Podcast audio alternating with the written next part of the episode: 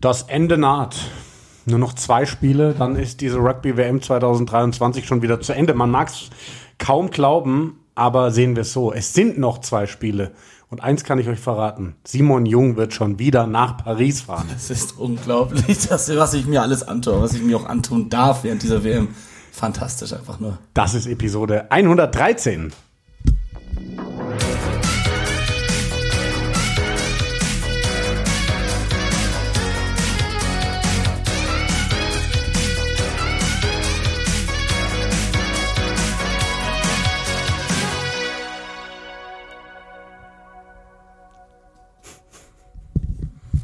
Ja, ich schaue gerade noch so auf meinen Bildschirm. Ich suche nach Tickets, aber eins kann ich dir sagen, mein Zug am Freitagmorgen, der ist gebucht und mein Flug zurück am Sonntag auch schon. Äh, eine schöne Truppe zusammen. Meine Frau Sarah ist dabei, Markus Wolf, the one and only, und der Kollege Daniel Michel, den wir auch schon das eine oder andere Mal im Podcast hatten. Mit dem fahre ich zusammen am Freitag schon hin. Wir schauen uns das Spiel an. Marki und Sarah kommen dann Samstag nach. Und zu viert sind wir jetzt auf der Suche nach Tickets der das, Resale das, frustriert mich. Das ist doch äh, der Aufruf schlechthin. Ich denke, so schnell und zeitnah wie heute wirst du den Podcast noch nie hochgeladen haben nach Beendigung. In der Hoffnung, dass sich irgendjemand schnell meldet und sagt, Simon, Tickets. ich habe Tickets für dich. Aber sieht gerade nicht so gut aus im Resale oder sind immer nur Einzeltickets? Die nur vereinzelte sind? Kategorie 1, 950 Euro ist halt auch echt happig, muss man sagen. Ähm, aber tatsächlich gestern Abend gab es eine Welle von auch Kategorie 2 und 3, wo ich dann guter Dinge war. Und dann habe ich mir tatsächlich letzte Nacht einen Wecker gestellt, weil ich dachte, ja, vielleicht bist du da erfolgreich, aber da war gar nichts.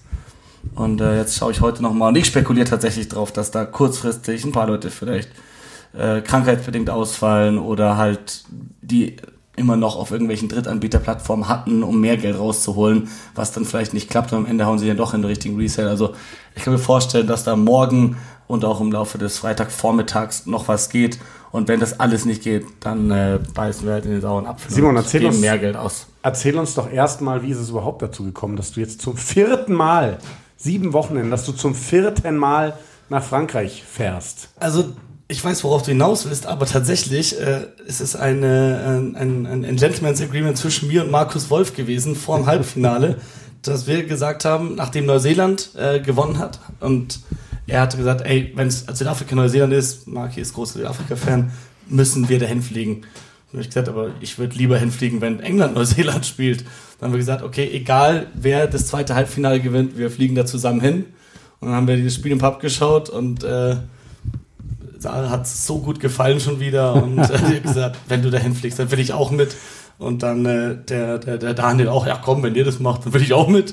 Und dann äh, habe ich tatsächlich am gleichen Abend noch äh, dem äh, Kollegen äh, von RAN geschrieben, ob es denn die Chance überhaupt gäbe, wenn ich dahin wirklich wieder hinfliegen würde, ob ich auch mal eine Presseakkreditierung bekommen könnte, was ja normalerweise, du und ich, wir waren auch schon auf vielen Sportveranstaltungen, ist für so einen Broadcaster kein großes Ding, wenn man da sagt, ey, wir haben jemanden vor Ort, äh, könnt ihr mal Akkreditierung rausrücken. Aber das hat sich als schwerer erwiesen, als wir das gedacht hatten. Ist halt auch ein WM-Finale. Ist ein ja. WM-Finale. Äh, es heißt, äh, also da werden ziemlich viele Promis sein. Ich habe letztens irgendwo gehört, dass auch The Rock da sein soll tatsächlich. Und also ich glaube, alles, was Rang und Namen auf dieser Welt hat und Rugby mag, wird da sein, so ungefähr. Ähm, und dann Le Moi, denn Ran hat tatsächlich für mich äh, etwas hinbekommen äh, ein, ein, ein, Kompromiss sozusagen. Ich äh, bekomme tatsächlich einen Pressezugang. Ich äh, darf eine Live-Schalte machen vom Holy Ground, vom aus dem Start des so geil. Pitch Side, da wo alle großen Namen stehen, steht dann ein äh, kleiner Simon Jung auf dem Feld, wo später äh, die großen Legenden äh, geboren werden, muss man sagen, weil aus diesem Finale werden Legenden herausgehen, egal wer das gewinnt. Und äh, da werde ich äh, kurz auf dem Platz stehen oder vorm Platz, ich glaube auf dem Platz selbst nicht, aber direkt daneben und äh, mit euch zwei netten Herren im Studio oder drei netten Herren im Studio quatschen. Und äh, das ist mega. Allerdings hat der Rugby World Cup auch gesagt, äh, wir haben aber keine Presseplätze mehr. Das heißt, einen Sitzplatz fürs Spiel habe ich nicht. Und äh, muss mich jetzt selbst noch um ein Ticket bemühen, damit ich das Spiel nicht nur hinten in irgendeiner Ecke auf dem Bildschirm anschauen kann, sondern wirklich live dabei sein kann. Deswegen sind wir jetzt auf der Suche, aber ich bin ja nach wie vor guter Dinge, wie gesagt. Und äh, falls jemand einen Tipp hat oder, oder vier Tickets loswerden möchte oder auch nur zwei oder auch nur eins, äh, könnt ihr euch gerne melden. Ansonsten, äh, wenn ihr keinen Bock drauf habt, es mir zu geben, dann wie immer über die Total Rugby und Eierköpfe äh, Wechselbörse. So Wechselbörse, wir haben wir haben es genannt, Ticket, äh, Tausch, WM. Boah, weiß ich auch nicht mehr. WM Aber ich schaue mal wieder rein. Also Ja. da geht's richtig rund in der Gruppe. Ähm, Tatsächlich, voll cool, ja, voll haben sich viele Leute Äh, zusammengefunden. was ich aber gerade noch erzählen wollte, fand ich ganz nett. Ich bin ja tatsächlich am Samstag nach dem zweiten Halbfinale noch zu euch ins Shamrocks in einem Pub. Und deine Frau Sarah war auch dabei. Und sie erzählte mir dann die Geschichte, äh, ihr wart relativ frisch zusammen vor einigen Jahren und sie sagte zu dir, ja, Paris wäre doch auch mal schön. Und du warst so, boah, nee, Paris kann ich mir gar nicht vorstellen. Ist, glaube ich, kein Reiseziel für mich. Tja, und äh, jetzt seid ihr doch zusammen in Paris gewesen. Ich bin Und zum sie dritten Mal wiederholt es gleich noch. zum dritten Mal in vier Wochen in Paris. Drei von vier Wochenenden Paris. Aber ich muss echt sagen, alle Vorurteile, die ich vielleicht hatte gegenüber Frankreich, französischen Städten, französischen Menschen, äh, muss ich alle zurücknehmen.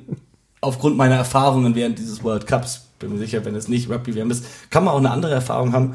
Aber es waren durchwegs positive Erfahrungen, die ich gemacht habe, sowohl in Lyon als auch in Paris. Und äh, ja, jetzt kribbelt schon wieder. Jetzt habe ich schon richtig Bock da. Du warst ja auch ein ganzes Wochenende nicht da. Ich habe, weiß nicht, im Viertelfinale, als ich mit Justus und so war, da war ich schon wie so ein Guide, weil ich eine Woche davor bei Irland Schottland war und ich wusste, wann, in welche Metro, vorne, hinten, welcher Eingang, welcher Ausgang, wie am besten zum Stadion laufen, wo, wann, wo treffen. Er hat mich gefühlt wie so ein Boss und das wird jetzt natürlich nochmal krasser. Vielleicht wird es äh, eine neue Lebensaufgabe. Paris Guide Ja, oder einfach Rugby World Cup Guide. Oder so. Aber Da, da, da sehe ich mich ja persönlich. Rugby World Cup übrigens. Was besprechen wir denn zuerst? Die Halbfinals rückblickend, Spiel um Platz 3, Finale vorblickend oder das, was in vier Jahren passiert?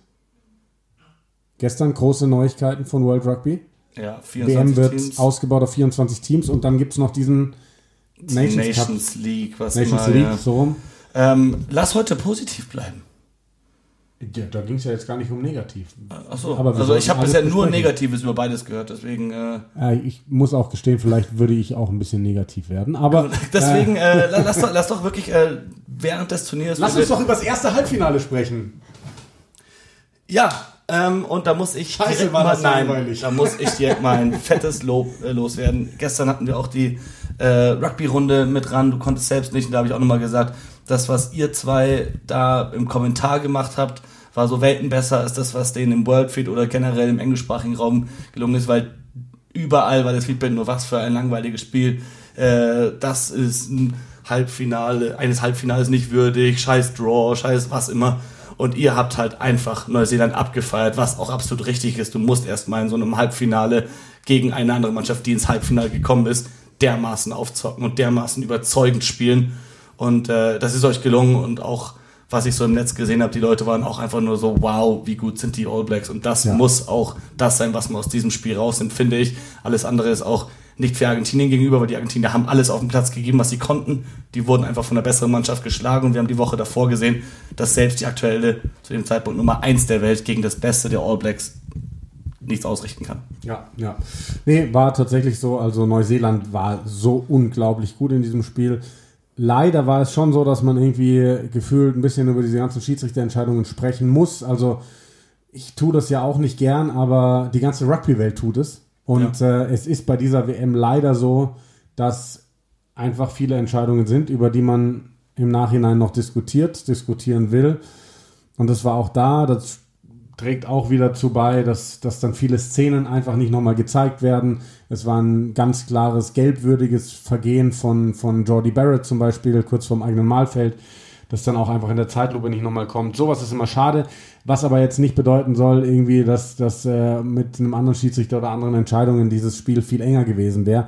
Wäre es auf gar keinen Fall. Neuseeland war an diesem Tag so viel besser als, als Argentinien und das, das ist wirklich Wahnsinn. Also ich habe äh, gestern schon mal ein bisschen in die Tasten gehauen, so eine kleine Finalvorschau geschrieben für ran.de wieder und habe da so ein bisschen den Weg aufgearbeitet. Ne? So vor mittlerweile, es ist jetzt genau zwei Monate her, spielt Neuseeland gegen Südafrika, kassiert die höchste Pleite der über 100-jährigen, so stolzen, erfolgreichen Geschichte.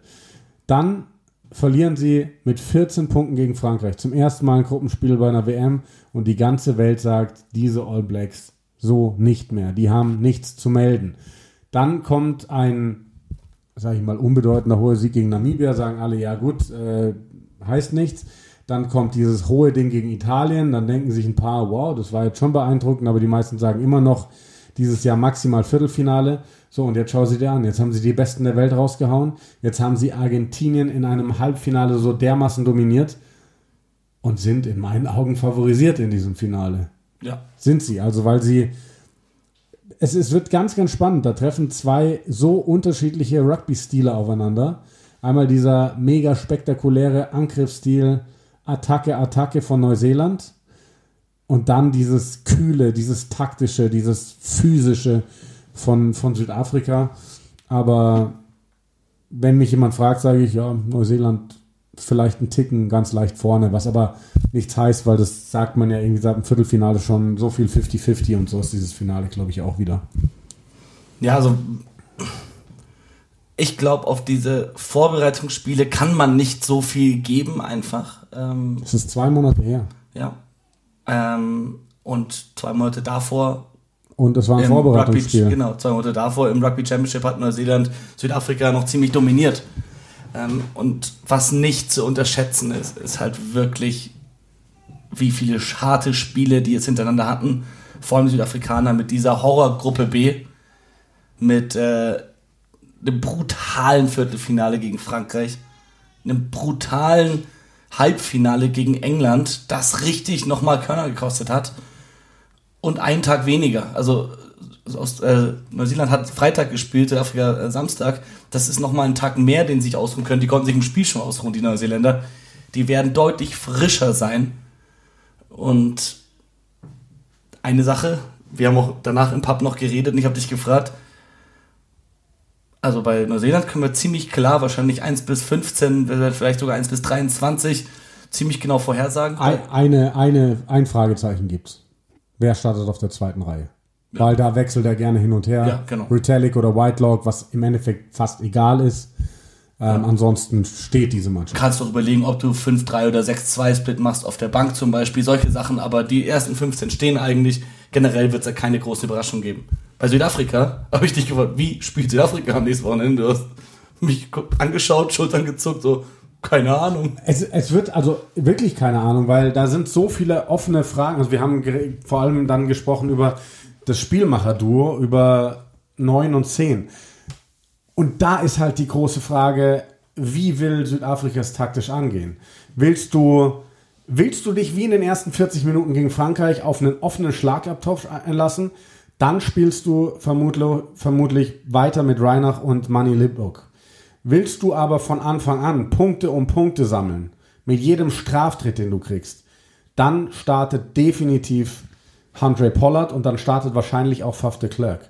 Aber das sind, das sind nicht die einzigen Stellen, die für mich. Also da gibt es auch so ein paar. Auf der 7 wird Peter Steph Dutoy starten. Ähm, sechs Kulisi. Sechs Kulisi. Aber Ivan Etzebes ist auf der zweiten Reihe, denke ich, auch von Anfang an gesetzt. Aber ähm, da sind gefühlt sehr, sehr viele Positionen doch offen. Ja, also ich glaube vor allem äh, Spielmacher-Kombination wird sehr, sehr interessant sein auf der 8, aber auch, ich finde so bei Pollard als auch bei Vermeulen muss man sagen, sind das 80-Minuten-Spieler. Pollard kommt von der Verletzung zurück, hat noch keine 80 Minuten gespielt in dem Turnier. Ähm, Vermeulen hatte Probleme mit der Fitness in ein paar Spielen und das bei Wiese ist eine Spur fitter vielleicht sogar. Ja, und äh, die Frage natürlich auch bei auf der, auf der Verbinderposition, ähm, wo du sagst, Pollard ist kein 80-Minuten-Spieler. Aktuell nicht wegen. Ja, ja, ja, nein, aber das, das ist ja absolut ein valider Punkt. Was machst du denn nach 50 oder 60 Minuten, wenn du mit zwei Punkten vorne bist oder mit zwei Punkten hinten? Bringst du dann Money Libbock? Auf gar keinen Fall. Und dann musst du in Henry Pollard einen 80 Minuten oder vielleicht sogar mehr sehen. Ja, ja. Also ich denke, sie werden und das ist das große Problem. Ich kann mir vorstellen, dass sie gleich starten wie in Viertelfinale, Halbfinale.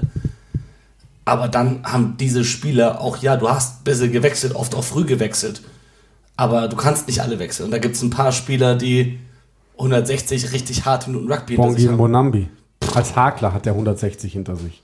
unfassbar. Ich glaube, sie haben zwar im Viertelfinale irgendwie nochmal rumgetrickst, ihn kurz runterzuholen, Ganz aber, kurz vor Schluss, die letzten aber Minuten. es waren circa 160 Minuten Rugby in zwei Spielen, in zwei K.O.-Spielen, die du mit einem Punkt gewonnen hast. Also da, da bin ich auch gespannt drauf, ob wie sich das bemerkbar macht. Also auf der anderen Seite hast du den Vorteil, du hast zwei Spiele mit einem Punkt gewonnen. Das ist ja auch, das spricht ja von einer unfassbaren Qualität und du hast jetzt diese Erfahrung zweimal gemacht. Einfach dranbleiben, dranbleiben, dranbleiben. Das macht diese Mannschaft sowieso immer. Du hast jetzt dieses doch Mörder-Comeback geschafft. Du warst mit neuen hinten, ne, zwischenzeitlich gegen England. Und gewinnst das Ding am Ende mit einem Punkt. Also Was sagen wir eigentlich zu dem Spiel? das Spiel war für den Rugby-Neuling sicherlich kein Leckerbissen, wobei ich da auch viel Positives gehört habe, weil es einfach wieder so intensiv und so spannend war. Haben viele Leute, die sonst nicht Rugby schauen oder nicht viel Rugby war schauen, das Ding genossen. Deutlich besser als das Spiel am Vortag. Und ich glaube, für Leute, die sich mit Rugby auskennen, war das ein absoluter Leckerbissen, weil das war taktisch einfach auf höchste. Fehlerlevel war sehr hoch. Lange Zeit, vor allem bei Südafrika. Ähm, klar, der Regen, den zeigst du mir gerade an, hat damit reingespielt. Ähm, die Engländer haben den Tag, das Spiel, die Bedingungen perfekt vorbereitet. Hätten ein Weiterkommen verdient gehabt.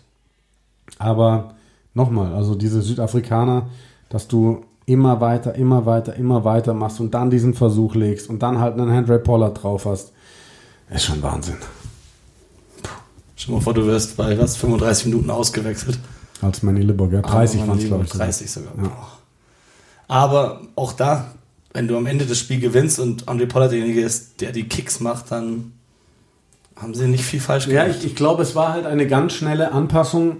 So, man hat ja gesehen, sie haben, sie hatten wieder einen klaren Plan. Die Südafrikaner mussten aber relativ schnell feststellen, dass dieser Plan an diesem Tag so nicht funktioniert. Und zwar hat man das daran gesehen, als sie zweimal versucht haben, über die Gasse zu einem Versuch zu kommen und kläglich gescheitert sind. Und ich glaube, in diesem Moment wurde den Trainern klar, mit Manny Libok kommen wir heute nicht weit. Das wird kein Spiel, insofern würde ich mal sagen, sondern das wird ein Armdrücken, das wird ein Kräftemessen, in dem wir den besten Kicker brauchen, den wir haben. Und der ist Andre, Andre Pollard und deswegen haben sie den nach 30 Minuten gebracht. Ich fand's auch, also man muss sagen, dass England in dem Spiel wirklich, also die, es waren die gleichen Kicks wie gegen Frankreich und ein Freddy Stewart war phänomenal unterm hohen Ball. Der hat wirklich Phänomenal. alles aus der Luft gepflückt, bis auf den einen allerletzten, der dann zum Gedränge geführt hat, was dann zum Straftat wiederum geführt hat. Aber ansonsten war der quasi fehlerfrei. Ein Elliot Daly mit einem brutalen Spiel, auch Johnny May, also die haben da hinten wirklich nichts anbrennen lassen. Das, was Frankreich falsch gemacht hat, da hat man gesehen, die sind auch clever zurückgelaufen. Die haben den Springboks nicht die Chance gegeben, hart zu chasen, an die Bälle ranzukommen. Die haben gesehen, was Frankreich falsch gemacht hat. Und dann hatten sie den Gameplan, den Südafrika hatte, mit meinem Lieber gut durchschaut. Und dann, selbst nach der Einwechslung, war es noch lange nicht klar, dass jetzt Südafrika durch diese Einwechslungen das irgendwie gewinnt. In dem Spiel war England über 65 Minuten vorne. Und die spielbestimmende Mannschaft. Nicht dominant in keiner Art und Weise. Die sah noch nicht aus, als würden die hier irgendwo mal ins Mahlfeld eintauchen. Aber England war spielbestimmend. Und England hat die Punkte mitgenommen. Und England, man war sich fast sicher, so wie das Spiel läuft, dass England es gewinnen wird, weil man auch nicht gesehen hat, wo soll der, wo soll der Trial für Südafrika herkommen. Und dann die letzten 15 Minuten, da hat es einfach nicht mehr gereicht. Das war wieder das, das Ja. Scrum, wieder das Gedränge, das es rausgeholt hat für Südafrika. Das Fünf- und noch was. Es war für mich schon die Bank. Ja, ja, klar. Denn wenn du dir anschaust, ähm, es wurde viel auf ihm rumgehackt und ich finde auch zu Recht, Billy Wunipola, also was der von der Bank kommt als frischer Spieler, verkackt hat. Sorry für diese Wortwahl, aber Südafrika bringt von der Bank Spieler, die ihm das Spiel entscheiden. Fury macht den Durchbruch vor dem Versuch, Snyman von der Bank legt dir den Versuch. Pollard kickt dir die entscheidenden Punkte. Und, und, und, Faf und, de und. Klerk wieder zum zweiten Mal hintereinander mit dem entscheidenden Rip So. beim Tackle. Und, und, und. Und Billy Wunipola bringt dir nur Negatives. Nur Negatives. Zwei Bälle nach vorne verloren. Ganz, ganz wichtiges Tackle verpasst, kann man so gar nicht sagen, aber defensiv gepennt bei diesem Fury-Aufbruch da. Also wirklich, also das macht dann halt einen mega Unterschied auf dem Level. Ja. Das fand ich auch äh, enttäuschend. Es war sichtbar auf dem Feld, dass Billy Wunipola da nicht hingehört in Ja. ein WM-Halbfinale. Ja. Was mir was, was ich schade finde, weil man muss sagen, Er hat eine glorreiche Karriere. Fuck war der früher gut. Du erinnerst dich noch, das ein oder andere Champions Cup Finale, der war auf der Position der beste Spieler der Welt. Und äh, er ist so weit davon entfernt gerade, was, was echt schade ist. Ja. Also ich finde, ich war natürlich, boah, war ich enttäuscht danach.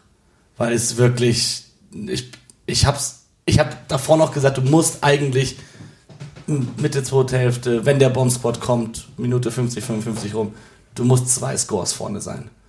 Das brauchst du. Und dann waren sie es nicht. Und dann hat der Farrell aber noch dieses geile Drop-Goal gemacht. Dann waren sie neun Punkte vorne und haben diesen Scrum fünf Meter vor der gegnerischen Linie. Wenn sie da eine Penalty bekommen, dann war's das. Und dann ging der Penalty in die andere Richtung. Und dann ging es halt eben das Unvermeidbare, dass Südafrika dieses Spiel hinten raus dreht.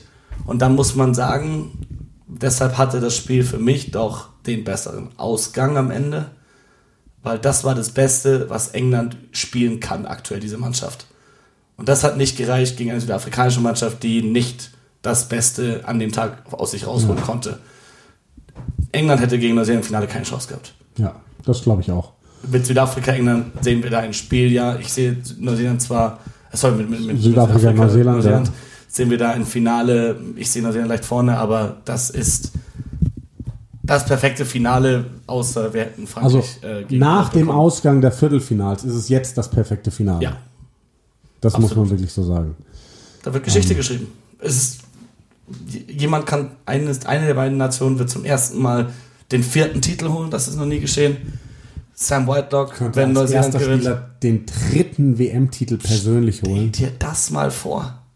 Das ist komplett Als er angefangen hat zu spielen, hatte noch nicht mal, hatte noch nicht mal ein Land drei World Cups geholt. Ja. Und jetzt steht er ein Sieg davon entfernt, selber dreimal Weltmeister zu sein. Wirklich krank. Und, und aber auch Spieler wie Bowden Barrett, der 2015 da noch im, im, im Finale diesen äh, Kick nach vorne Ja. gechased hat und, und quasi Von den entscheidenden kommt, ne? war, ja, Ja. von der Bank gekommen. Äh, dann dazwischen die besten Jahre, wurde zweimal hintereinander World Player of the Year, äh, ist dann von der 10 weg- verdrängt worden durch Richie Moanga, äh, unterstützt ihn da trotzdem, spielt nach wie vor Weltklasse Rugby. Da gibt es ein paar Stories über Sam Kane, haben wir schon ausführlich gesprochen. Adi Savir, der vielleicht der beste Spieler der Welt werden könnte, wenn Neuseeland das gewinnt. Also World Player of the Year meine ich damit. Auf der anderen Seite, wenn Südafrika das gewinnt, ist, musst du Sia Colisi in einem Atemzug mit Richie McCaw etc. nennen. Also die World Cup Größen aller Zeiten.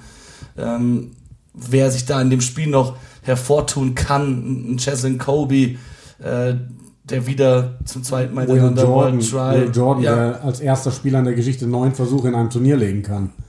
das wäre krass. Also eigentlich sollte er es nicht machen, alleine wegen Jonah Lomu. Ja, das hat Niemand sich, darf das hat mehr. sich Richie Mohanga ja auch gedacht. Genau, ja, niemand. Der, der nicht so, mein Freund. Acht, okay, das hat der Julian Savia auch gemacht. Aber Ja. neun? Nein. Ja, ich bin so gespannt auf dieses Finale. Und aber auch auf, auf Spiel um Platz 3, Simon, die äh, Aufstellung von England ist ja schon raus, ne? Gegen Argentinien. Die argentinische Aufstellung haben wir noch nicht gesehen. Ähm, du hast gerade eben, als du sie mir vorgelesen hast, äh, noch bevor wir den Podcast gestartet haben, gesagt, ja, das ist irgendwie so nichts halbes, nichts Ganzes. Also es ist keine B-Formation. Es ist nah an der Mannschaft irgendwie, die bisher gespielt hat, aber doch ziemlich durchgewirbelt. Ge- Ich lese jetzt einmal mal kurz vor. Sie spielen auf der ersten Reihe mit Alice Gensch, Theo Dan und Will Stewart. Dann mit Maui Toge und Ollie Chessam. Dritte Reihe Tom Curry, Sam Underhill und Ben Earl. Ben Young startet auf 9 mit Owen Farrell auf der 10. Innen haben wir dann Manu Tuilangi und Joe Marchant. Und die Back 3 sind Harry Ar- Arundel, Freddie Stewart auf Außen und Marcus Smith, der wieder auf Schluss startet. Ich habe die Hoffnung, dass das eine englische Mannschaft ist, die ein bisschen mehr spielt. Ja, ich auch. Aber es ist auch eine englische Mannschaft gefühlt, die dafür aufgestellt ist, unbedingt das Spiel zu gewinnen. Also, was dagegen spricht für mich ist, du hast eigentlich keine Set-Piece-Sicherheit. Du hast so viele Wechsel im Sturm, du hast eine komplett andere erste Reihe. Ich weiß nicht, ob die in der Formation überhaupt schon beim Turnier gespielt hat. Äh, Du hast Nein. äh, Wechsel auf der zweiten Nein. Reihe, du hast in der dritten Reihe einen Sam Underl, der in dem Turnier noch nicht gespielt hat. Du hast äh, ganz, du, hast, du, du wirst sowohl am Lineout, auch mit, mit, mit, mit, mit Theo Dan, nicht den erfahrensten Hakler, du wirst im Lineout, kannst du Probleme haben, du kannst im Scrum Probleme haben und du musst, also das, das ist das eine, was halt du brauchst, starkes, starke Standardsituationen, um spielen zu können. Das ist immer das, ja, die wollen zocken, aber du kannst halt nur zocken, wenn du den Ball hast. Und für den Ball brauchst du ein gutes Set-Piece. Das hat äh, Südafrika schon öfters gezeigt. Ja. Das ist das, wo ich ein bisschen Bedenken habe. Aber nach dem Auftreten von England im Halbfinale würde ich nicht mehr Steve Borthwick und seine Mannschaft und seine Auswahl und seine, seine Taktik irgendwie in Frage stellen. Ich kann mir vorstellen, dass England da ganz schön spielen wird. Ja, die Hoffnung ist halt, dass wir jetzt einen Fingerzeig kriegen, wie England aussehen soll für den nächsten WM-Zyklus. Denn klar, Borthwick hatte keine Zeit. Borthwick hat eine Taktik reingebracht, mit der er wusste, er kann bei dieser Weltmeisterschaft erfolgreich sein und weit kommen. Aber eigentlich muss das Ziel sein, viel, viel aufregenderes Rugby zu spielen. Und vielleicht bekommen wir einen ersten Eindruck davon, was England kann. Denn England kann Rugby spielen, das wissen wir alle, in diesem Spiel um Platz 3. Ich kann mir nicht vorstellen, dass das wieder eine Nummer wird wie beim ersten WM-Spiel gegen Argentinien, ähm, als sie mit neun Kicks gewonnen haben und keinen Versuch gelegt haben. Dann verstehe ich nur nicht, warum du mit Ben Youngs anfängst. Also ich glaube, da, das ist so eine Mischung, der was macht sein 117. Spiel, dem nochmal ein Ab Abschiedsspiel geben. Courtney Laws bekommt leider keins, aber wer weiß, wer sonst aus dieser Mannschaft äh, überhaupt im nächsten World Cup Cycle noch für England spielen wird, geschweige denn von der nächsten WM. Aber Borthwick muss ja auch nach vorne schauen. Und ähm, Ja, aber das finde ich ganz spannend. Also wenn ich mir die Startformation anschaue, könnte ich mir vorstellen, dass bis auf Ben Youngs und Manu Tuilangi, den ich zu verletzungsanfällig sehe, die komplette Mannschaft eigentlich auch bei der nächsten WM noch, zumindest im Kreise dieser Mannschaft sein wird. Auf der Bank sind dann nochmal ein, zwei Namen oder vielleicht auch drei, die, die bis dahin vermutlich auch ausgeschieden sind, aber ansonsten sind es schon viele Spieler auch mit Zukunftspotenzial. Joe Martin, Dave Ribbons, zwei Spieler, die ab der kommenden Saison in Frankreich spielen, eigentlich dann nicht mehr für England berechtigt sind. Auch. Aber ich schätze, dass sie das aufweichen, weil ich glaube, dass du dich als England nicht mehr dagegen sperren kannst, dass die Spieler ins Ausland gehen. Dafür ist Frankreich zu attraktiv und auch zu zahlungskräftig im Vergleich zur eigenen Liga, wo ein Team nach dem anderen wegstirbt, muss man so sagen. Ähm, Wenn du dich dagegen weiter versperrst, wirst du, glaube ich, als englisches Rugby echt große Probleme kriegen. Du meinst, Owen Farrell spielt noch eine WM? Ja, kann ich mir gut vorstellen. Johnny Sexton-like. Farrell ist jetzt 32, 33, 32. Ich glaube, der ist ein 91er Jahrgang, ja. Ja, ja ich glaube, mit 36 kann Farrell definitiv noch eine WM spielen. Aber hat's- Kann er, aber, aber ob er das wird, We'll see. we shall see. Also spannend. Und, und ich freue mich wirklich, also ich, äh, ich hatte ja noch gesagt, vom Samstag nach, danach im Pub, ja komm, lass einfach wirklich Samstag früh hin und Sonntag zurückfliegen, einfach nur das Finale mitnehmen. Und dann äh, habe ich in der Woche gemerkt, es gibt ja noch das, das Bronzefinale. Da geht es jetzt auch nicht um nix. Es gibt sau viele Tickets. Das wird nicht voll sein, das Stadion leider. Und aber das ist wirklich die Chance nochmal. Also ich habe England noch nie live gesehen, muss ich sagen, im Rugby. Verrückt. Im 15 Rugby. Also, ja, aber versuch mal während Six Nations oder so. Also erstens habe ich halt immer auch selber gespielt, während diese Turniere waren und versuche aber auch mal in Twickenham für Six Nations ein Ticket zu bekommen. Keine, Ja, gar keine schwierig, Chance. super schwierig. Also und, und deswegen, also ich habe England wirklich noch nie live gesehen in einem großen Spiel. Ich habe mal ein Barbarians-Spiel gesehen, aber das war damals auch, also das war auch 2009, 2010 oder so und das war, hat noch nicht das für mich bedeutet. Und da muss ich wirklich sagen, das ist ja eigentlich meine Generation. Also ich spiele jetzt seit 2009 auch selbst Rugby, habe 2011 in der Stusta angefangen und äh, bin halt genau in dem Alter, ich glaube, George Ford ist der gleiche Jahrgang wie ich. Viele dieser Spieler sind Anfang der 90er geboren. Das ist voll meine Generation, über die ich jetzt mehr als zehn Jahre lang mitgefiebert habe mit England, mit allen diesen Spielern. Und das Ende dieses World Cups könnte wirklich das Ende dieser Ära sein. Es kann sein, dass die alle noch mal eine WM spielen, die meisten von denen. Aber Borthwick könnte auch sagen, hier ein Cut. Und jetzt Marcus Smith und Co. nach und Alex Mitchell und, und Jack Van Portfried und also Das, was man ja eigentlich vor vier Jahren schon Genau. erwartet hatte. und, und dann ich so, ist mir so bewusst geworden diese Woche, das könnte für mich auch die einzige und letzte Chance sein, so meine Helden des letzten Jahrzehnts irgendwie live im Stadion zu sehen. Und äh, da freue ich mich wirklich fast genauso sehr drauf wie aufs, aufs große Finale. Das wird mir sehr viel bedeuten, da, da zu sein. Und ich werde mich wie richtig daneben benehmen. Also volle, volle bayerische Tracht.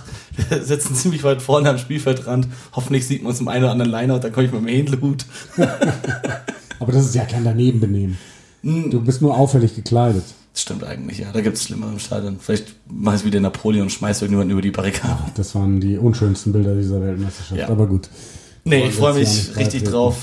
Und selbst, selbst wenn ihr keine Tickets über habt, aber ihr es irgendwie geschafft habt, an Finaltickets zu kommen und ihr in Paris seid am Wochenende, äh, sagt Bescheid. Gerne. Ich habe mich mit einigen deutschen Rugby-Fans auch, auch getroffen. Die Male, wo ich jetzt drüben war, war immer cool. Ähm, habe immer Bock auf ein, auf ein Bierchen mit ein paar anderen Rugby-verrückten Leuten, um einfach ein bisschen Stuss zu reden. Ja. Das kann ich gut. Ja. Ja. Ja, sollen wir noch über die anderen Nummern da im Weltrugby sprechen, Simon? Ich habe das Gefühl, du willst das unbedingt, ja. Ja, ich meine, wenn das hier so frisch auf dem Teller liegt, Okay. müssen wir ran da, oder? Also, Gut. die Weltmeisterschaft 2027 in Australien wird tatsächlich auf 24 Teams erweitert.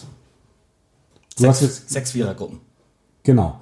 Und es wird, deswegen wird es ja weniger Vorrundenspiele geben. Es wird nur noch drei Vorrundenspieltage geben, statt wie bisher fünf.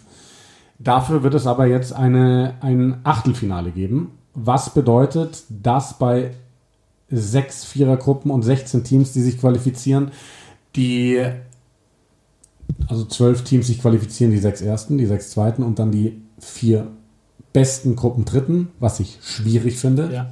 in einer WM, Ja. weil es da auch wieder sehr stark auf Auslosungen ankommen wird, Ja. weil du da sehr, sehr auf Dinge vielleicht angewiesen bist, die du gar nicht selber beeinflussen kannst. Ähm, Ja, aber du wirst halt auch, eine, also die, das Achtelfinale, das werden so eindeutige Partien zum Großteil, bis auf ein, zwei höchstens. ja. Das werden so klare Dinger. Ja, und äh, dann fehlt mir auch noch so ein bisschen die Vorstellung, wie sie eben wegen dieser klaren Dinger so viele Teams wettbewerbsfähig machen wollen innerhalb von vier Jahren, dass wir eben nicht dauernd 84 zu 0 und 70 zu 3 Ergebnisse erleben. Also, wollen, wollen sie ja gar nicht scheinbar, wenn man jetzt auch überlegt, mit, sie mit dieser Nations League, die jetzt 2026 Genau, ab starten soll. Das ist dann das nächste Ding. Ab 2026 wird es eine neue ähm, internationalen, neuen internationalen Wettbewerb geben mit zwölf Teams, also die Top Division mit zwölf Teams. Das sind die sechs Six Nations ähm, Nationen. Es sind die Sansa Unions, das heißt, es sind Neuseeland, Südafrika, äh, Argentinien und Australien. Und dann noch zwei Teams, die sie noch bekannt geben wollen. Da hieß es, es würden Fiji und Japan. Allerdings gibt es noch dazu einen, ähm, ab 2024 einen erweiterten Pacific Nations Cup mit Kanada, Fiji, Japan, Samoa, Tonga und den USA. Und da soll es dann auch noch mal irgendwelche Crossover-Spiele und weiß der Geier was geben. Also was sie da genau geplant haben, weiß ich nicht. Aber für mich riecht das alles sehr stark danach, dass man halt die, die jetzt schon groß sind, noch größer machen will. Mit dann Zweien, die daran irgendwie teilhaben, mit Japan und Fiji, sei es dann so. Und der Rest wird einfach nur zuschauen und irgendwann gar keine Chance mehr haben, diese Lücke zu. Es zu ist, es ist, ja, und es ist eine. Und es- was soll das? Also Relegation, Promotion frühestens 2030, gell? Also quasi, Ja. das soll erstmal anlaufen, geht dann über was, drei Jahre und dann, oder zwei Jahre. Es geht immer über zwei Jahre und das heißt aber, dass es 2028 keinen Absteiger geben Ja. wird und 2030 dann aber möglicherweise schon. Aber du hast immer über zwei Jahre ein Turnier mit den besten zwölf Teams der Welt. Genau. Die dann im Juli und November gegeneinander spielen. Wozu brauchst du einen World Cup? Frag Also das, das, das entwertet doch auch die WM. Bin ich absolut bei dir. Also das ist, das war immer das Beste und das Größte an unserem Sport. Also das eine, ah, nee, also ich sehe ich sehe gar nichts, was dafür spricht, das zu machen. Wobei, wo, wo du das gerade reinschmeißt, gehe ich ja fast davon aus, wann wird dieser Wettbewerb gespielt? Wird er dann 2026 und 27 gespielt? 27 ist ja auch schon wieder WM-Jahr. Ja. Oder ist der dann 2026 und 2028 und dann wieder 2029 und 2030? Was passiert mit British und Irish Lions Tours? ja. Also es sind sehr, sehr viele, sehr, sehr offene Fragen. British and Irish Lions Tours muss ich tatsächlich sagen, wären in unserem aktuellen Global-Kalender das, was ich äh, als erstes tatsächlich einsehen würde, darauf zu verzichten. Ich, ich liebe die Lions, ich finde die Geschichte geil. Ich, ich glaube nur, man hätte eine EM einführen können anstelle der British Irish Lions. Eine, Eine Euro, EM? eine, eine Europameisterschaft. Und gleichzeitig kannst du vergleichbare Turniere auf den anderen Kontinenten machen. Also ähnlich wie es im Fußball ist. Ich glaube, damit könntest du mehr die anderen Nationen einbeziehen. Also wir haben Portugal grandios gesehen bei dieser WM. Georgien 2015 insbesondere, aber auch hier fast gegen Fiji Ja, und und, haben sich, teuer verkauft. Äh, Spanien spielt ein richtig schönes Rugby. Wir- Wir kennen das aus, aus der äh, Rugby Europe Championship. Da gibt es ein paar Mannschaften, die auch richtig gut zocken können. Ähm, wer weiß, wie sich Deutschland entwickelt. Wir haben Uruguay gesehen mit phänomenalem Rugby. Ähm, Namibia hat sich, hat sich jetzt wirklich mal wieder teuer verkauft, aber ist eine Mannschaft, die einfach sympathisch ist auch. Und, und in Afrika muss man sagen, da haben wir auch noch äh, Kenianer, die im 7er Rugby richtig stark sind, die vielleicht mit ein bisschen Unterstützung auch im 15er Rugby wirklich was bewegen könnten. Und da gibt's einen, da gibt's viel Potenzial. Südamerika, riesiger Markt. Nordamerika ja auch, Kanada und USA beide nicht dabei gewesen bei dieser WM. Aber ich sehe auch nicht, wie sie bis auf den World Cup, der da stattfindet, wo USA sicher nochmal viel Unterstützung bekommt. Aber ansonsten, wie die nochmal da Anschluss finden sollen an die Weltspitze. Alle Mannschaften außerhalb dieser zwölf werden richtig Probleme haben, irgendwie in, in, ja, in, in, in der Rugby-Welt stattzufinden, da irgendwie eine Rolle zu spielen. Das finde ich sehr schade. Ja. Ja, also man hat halt auch allgemein den Eindruck, es geht einfach wieder nur ums liebe große Geld. Natürlich geht es ums Das, Geld. das machst du einfach mit so einem, so ein Wettbewerb lässt sich viel besser vermarkten als alles andere, als irgendwelche Autumn Internationals oder sonst was. Wenn das eine Nations League ist, wo es dann auch um einen Titel geht, der, wie du richtigerweise einwirfst, dann eigentlich vergleichbar ist mit einem Weltmeistertitel. Weil nichts anderes ist es, wenn die zwölf Besten untereinander den Besten ausspielen. Also sehr, sehr schwierig, was da. Auch was passiert. Interessantes gelesen von einem, ein, auf Twitter, X, whatever, von einem wütenden Schottland-Fan, der gesagt hat, er hat gesehen hier, wer alles dafür gestimmt hat. Das ist ja auch, wie diese, wie diese äh, Stimmen vergeben sind unter den verschiedenen Nationen. Das ist ja auch schon wieder sehr, sehr komisch oder fragwürdig zumindest. Ähm, und er so, wie kann mir jemand vom schottischen Rugbyverband bitte mal erklären, wie man dafür stimmen kann? Wir können uns nur aufgrund ausländischer Spieler, die wir uns reinkaufen, reinholen, uns überhaupt über Wasser halten. Nur indem wir Geld ausgeben, um uns quasi Spieler zu kaufen. Unsere eigene Ausbildung von Spielern funktioniert nicht. Wir verlassen uns auf Australier, Südafrikaner, Engländer und, und, und so weiter, um überhaupt eine Nationalmannschaft zu haben und stimmen dafür, nur noch dieses oberste Niveau spielen zu können, zu, zu müssen mit der Nationalmannschaft, wo unsere Spieler, die aus unseren eigenen Ligen, aus unseren eigenen Teams kommen, eigentlich keine Chance haben. Also das ist, also ich finde das wirklich äh, sehr, sehr schade und, und Ja. das macht mich, macht mich sauer, dass man auch das jetzt so versucht hat zu verstecken. Also, ja, finde ich Während der WM, so diese Ankündigung Ja. so kurz vorm WM-Finale. Genau, kurz vorm Finale. Damit so der Shitstorm vielleicht nur kurz andauert und dann äh, das WM-Finale wieder alles gut macht. Ja. Und dann kann man sich wieder hinter verstecken.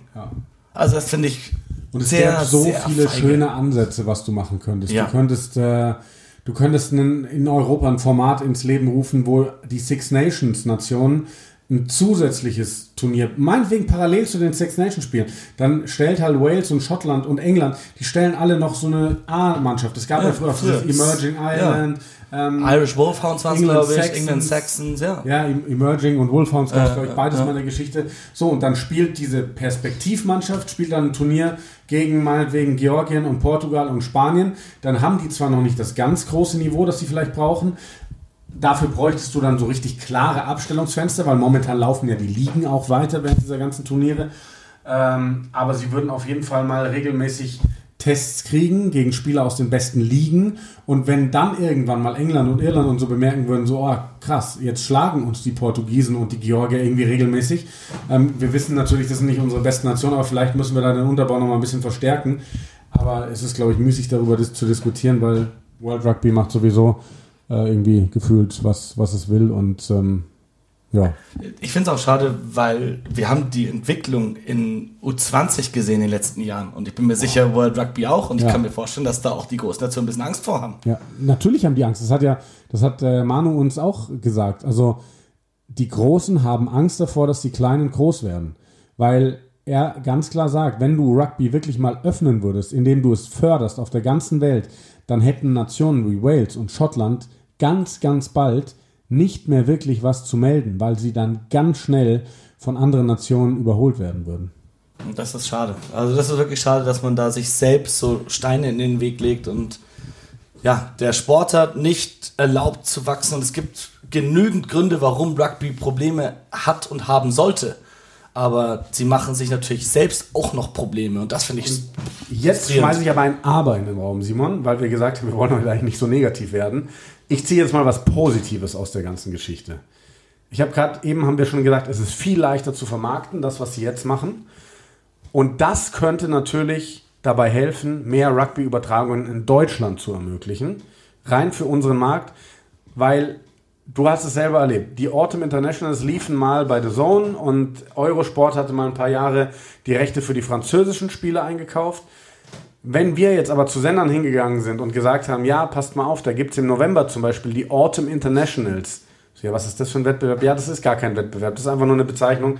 Da kommen halt die Südhemisphären-Länder äh, rüber und touren Europa. Dann haben die gesagt, ja, und da ja. geht's um nichts oder wie? Ja, nee, da geht's um nichts, aber das ist Tradition und äh, da spielen die Besten der Besten gegeneinander. Ja, können wir nicht zeigen, können wir den Leuten nicht verkaufen. Wenn es jetzt auf einmal eine Nations League gibt, dann wird der ein oder andere Sender vielleicht sagen, ach ja, guck mal, das ist ja fast wie eine Weltmeisterschaft. Das können wir doch jetzt mal zeigen. Das werden die Leute verstehen. Also wenn ich was Positives rausziehe, dann ist es für mich das, dass damit, glaube ich, eine große Chance da ist, dass sei es Pro7 Max oder irgendein anderer Sender, er sagt, ja komm, das zeigen wir den Leuten. Das stimmt. Also ich habe jetzt drei Jahre Zeit, äh, meinen Hass runterzuschlucken und äh, dieses Turnier lieben zu lernen und äh, abzufeiern. Ähm, ich werde mein Bestes geben. Hoffentlich zeigst du noch jemand. Ja, aber ich, also ich bin mal gespannt, wie. Vielleicht gibt es ja auch noch irgendwie so positive Randerscheinungen, dass durch diesen großen Geldtopf, der dadurch sicherlich kommen wird, die Six Nations doch mal sagen, komm, wir verändern jetzt was an diesem Februar-März-Ding und sagen, komm, wir machen Auf- und Abstieg und expandieren auf acht Teams. Wir spielen ab sofort in zwei Vierergruppen. Ähm, die zwei letzten müssen dann in die Relegation gegen die zwei besten von den Gruppen darunter. Und dann nimmst du erstmal Georgien und Portugal oder wer auch immer halt dann da unten oben steht auf und die spielen dann da ihre Spiele. Und wenn die am Ende letzter werden, müssen die in die Relegation. Und wenn sie dann da gegen Spanien die Relegation verlieren, dann gibt es halt einen Wechsel. Ja. Vielleicht passiert sowas dann auch, wenn sie sagen, hey, wir müssen, wir sind jetzt nicht mehr so drauf angewiesen, dass wir diese geschlossene Gesellschaft mit diesen sechs Nationen beibehalten. Aber wie gesagt, ähm, wir werden es nicht verändern können. Eine Sache, auf die ich mich tatsächlich äh, freue, die immer wahrscheinlich erscheint, äh, ist, dass es gut sein kann, dass, man, dass die europäischen Top-Ligen, bis auf die französische, aber dass äh, URC und Premiership eine gemeinsame Liga, Liga machen. Also Premiership ist struggled immens. Letzte Saison war muss zum Vergessen. passieren eigentlich. Und das wäre was, wo ich mich tatsächlich auch drauf freuen würde. Ja, also muss für mich fast passieren, dass du, dass auch die Engländer mit, weiß ich nicht, vier oder lass es am Ende sechs Franchises sein, in diese URC reingehen, wo du dann mit ihren Schotten, Südafrikanern, Walisern, Italienern, vielleicht, vielleicht schafft es da dann auch mal doch ein georgisches Team oder sowas hin, ähm, dich misst, aber diese englische Liga ist für mich eigentlich am Ende. Und ich glaube, ich meine, diese englische Liga ist so verrückt. Die einen leisten sich Andre Pollard für 1,8 Millionen im Jahr. Der ist bei weitem bestbezahlter Spieler der Welt. Und die anderen haben alle kein Geld. Also ich verstehe, ich verstehe dieses ganze Konstrukt da drüben nicht, aber auch das ist äh, jetzt nicht zu diskutieren. Ja, du hast ja das den einen Marquis-Spieler, für den darfst du so viel ausgeben, wie du willst, wenn du einen starken Geldgeber im Rücken hast, aber du musst trotzdem, das Business muss sich selbst halten. Ja. Und das ist halt denen teilweise also, nicht gelungen. Da, dass das theoretisch möglich äh, ist, wie das möglich ist, das ist mir schon, schon bewusst, aber es ist einfach alles. Ja. Wasps ziehen um äh, in den Süd- Osten Englands, nach Kent, in einem Gebiet, in dem es noch keine Profi, englische Profimannschaft ist, eigentlich das einzige Gebiet so in Südengland, wo du sagst, da ist wirklich noch niemand. Und äh, da sehen viele Experten auch äh, viel Potenzial, dass die Wasps da wieder groß werden können. Die, die müsstest du dann aber langsam mal in Wanderers umbenennen, oder? Oder ist, heißt Wanderers überhaupt, überhaupt Wanderer? Ja, ja. ja ich dachte, das wäre vielleicht so eine dumme deutsche Übersetzung. Ja. Ne, weil die, die waren ja, was waren ursprünglich in London, ne? Sind dann nach Coventry? In, in High Wycombe waren sie, ja. Ne, also die waren die London Wasps, ja. ja. In der Nähe von London gespielt, sind dann nach Coventry, genau. Und jetzt dann nach Kent. Ja, was, was Wanderers. Ja, warum nicht? So, so viele Rugby-Themen. 45 Minuten. Machen wir Schluss. Ja, äh, Mit dem Hinweis auf äh, das, was am Wochenende kommt. Freitag Spiel um Platz 3, Argentinien, England. 20.15 Uhr geht's los bei ProSimax. Samstag Finale Neuseeland, Südafrika. 2015 geht's los und das ist auch gesichert, habe ich mir sagen lassen, obwohl College Football äh, im Vorgang läuft. Äh, nach ähm, uns läuft dann übrigens NBA, ja seit letzter Nacht neu auf Pro 7 und Pro 7 Max. Aber ist gesichert, dass wir da nicht irgendwie warten müssen und zu spät drauf gehen, sondern wer sich diesen, diesen Trailer von RAN genau angeschaut hat mit den neuen Gesichtern von NBA bei RAN, der äh, könnte ein bekanntes Gesicht entdeckt haben. Ein bekanntes Gesicht mit einem ovalen Ball. Mit einem Oktoberfest Sevens Rugbyball, den du richtig schön auf dem Bolzplatz oben in den Basketballkorb hast. Das so, fand ich auch nicht schön. So, ja. Hat, hat äh, übrigens nur 37 Versuche gebraucht, bis ich diesen Ball versenkt habe. Aber egal. Glückwunsch. Dafür sind ja Schnitte da. Ja, egal. Äh, schön war's. Und äh, viel Spaß euch allen da draußen beim Finale. Simon, dir viel Spaß in Paris. Den werde ich haben.